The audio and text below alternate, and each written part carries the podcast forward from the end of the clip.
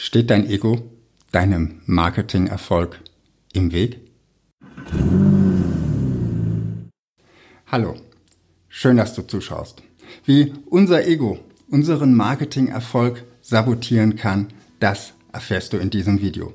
Und ich zeige dir auch, was du tun kannst, damit dir das nicht passiert. Zunächst, was ist eigentlich Ego? Kurz gesagt würde ich mit Ego den Teil eines Menschen beschreiben, der sich mit anderen vergleicht, der nach Anerkennung sucht und der andere dominieren will. Und ich bin überzeugt, kein Mensch ist frei davon. Das, was ich in diesem Video sage, trifft wohl irgendwie auf jeden zu. Und auch bei mir passiert es immer wieder, dass mal mein Ego durchkommt.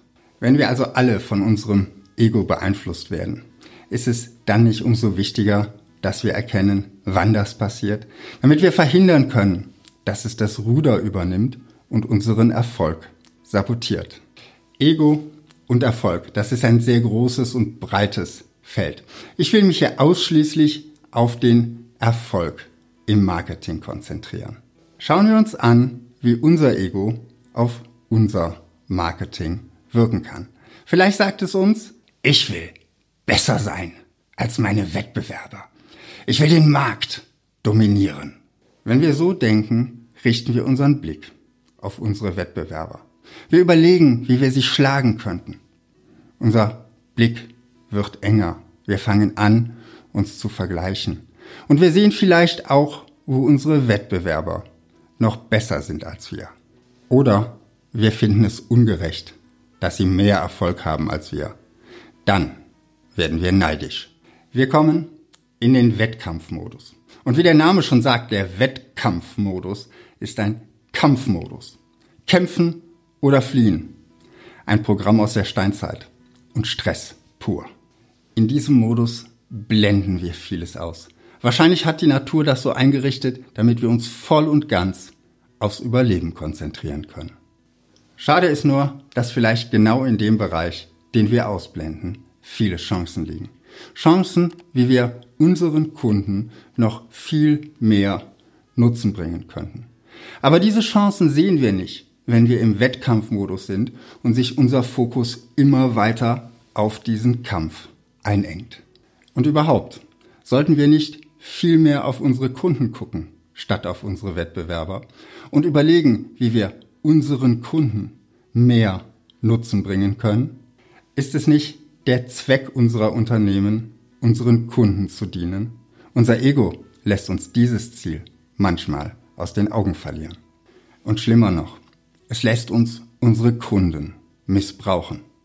Im Extremfall, wenn sie Mittel zum Zweck, um im Wettkampf gegen unsere Wettbewerber zu gewinnen. Wäre es für unsere Kunden nicht besser, wenn wir den Wettkampf mit den anderen in unserer Branche einfach mal vergessen? Wenn wir uns unserer eigenen Stärken bewusst werden und überlegen, wem wir mit ihnen am besten nutzen können und wo wir noch an uns und unseren Unternehmen arbeiten dürfen, damit wir die Bedürfnisse unserer Kunden noch besser erkennen und befriedigen können. Dann sollten wir uns nicht fragen, wie kann ich besser sein als der Wettbewerb? Wir sollten uns fragen, was können wir anders machen, damit wir unseren Kunden noch mehr Nutzen bringen können. Was läuft in anderen Branchen vielleicht völlig anders? Was davon hat noch nie jemand in unserer Branche probiert? Können wir uns davon etwas abschauen? Was hätten unsere Kunden davon? Und wir sollten uns auch fragen, welche impliziten Annahmen teilen alle in unserer Branche? Sind diese Annahmen tatsächlich richtig? Messen wir mit den richtigen Erfolgskriterien? Denk mal an ein Restaurant. Welches Bedürfnis befriedigt ein Restaurant? Den Hunger stillen? Wenn es nur darum geht, sprechen wir wahrscheinlich von einer Frittenbude oder einem Schnellrestaurant. Große Portionen, die satt machen und dabei irgendwie auch noch einigermaßen schmecken. Das ist nichts Schlechtes. Aber hohe Preise wird der Eigentümer damit wahrscheinlich nicht realisieren können. Vielleicht lautet das Bedürfnis aber auch den Gaumen kitzeln. Dann schauen wir nicht mehr auf die Größe der Portionen. Dann geht es mehr um die Finesse des Kochs und die Qualität der Zutaten.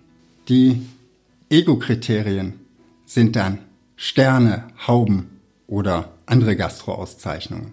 Und der Eigentümer wird abhängig von einzelnen Kritikern, die mit ihrem Urteil über seinen Erfolg oder Misserfolg entscheiden können. Was haben diese beiden Restaurants gemeinsam? Auf den ersten Blick sicher nicht viel. Und doch, beide messen ihren Erfolg an den Speisen. Wenn wir unseren Blick etwas weiter öffnen, dann merken wir vielleicht, Menschen gehen nicht jeden Abend essen. Und auch wenn sie nicht zu Hause bleiben, gibt es viele Alternativen zum Essen gehen. Kino, Theater, Open-Air-Festivals. Und meist machen sie das gemeinsam mit guten Freunden. Was ist, wenn das eigentliche Bedürfnis gar nicht unbedingt etwas mit den Speisen zu tun hat, sondern wenn es darum geht, einen schönen Abend mit guten Freunden zu verbringen. Dann sind die riesengroßen Portionen des ersten Restaurants vielleicht gar nicht hilfreich, weil sich alle überfressen und träge werden. Und ein typisches Sterne-Restaurant befriedigt vielleicht auch eher ein Statusbedürfnis, als dass es hilft, einen ausgelassenen Abend miteinander zu verbringen. Weil die Elite-Atmosphäre des Sterne-Restaurants doch ein bisschen einschüchtert. Vielleicht kann man das, was Menschen sonst noch tun, um einen schönen Abend zu verbringen, mit einem guten Essen kombinieren. Warum nicht ein Theaterstück mit einem Mehrgänge-Menü kombinieren? Sowas gibt es zum Beispiel als Krimi-Dinner. Oder ein Show-Element einfügen in dem der Koch nicht einfach hinten in der Küche das Essen zubereitet, sondern selbst zum Star des Abends wird, indem er am Tisch des Gastes das Essen zubereitet und dabei noch eine tolle Show abliefert. Ich hatte sowas mal in einem japanischen Teppanyaki-Restaurant und ich war schwer beeindruckt von den Fähigkeiten des Meisters. Wenn wir aufhören, auf unsere Wettbewerber zu schauen und uns auf die wahren Bedürfnisse unserer Kunden fokussieren, dann sehen wir plötzlich viele neue Möglichkeiten. Wir sehen, was wir anders machen können als unsere Wettbewerber. Und anders ist besser als besser, weil es uns aus der Vergleichbarkeit des Wettkampfs rausholt und damit meist auch aus dem Preiskampf befreit. Schau zu diesem Thema auch mein Video, was ich hier oben rechts für dich verlinkt habe. Bis bald und viel Erfolg in deinem Marketing.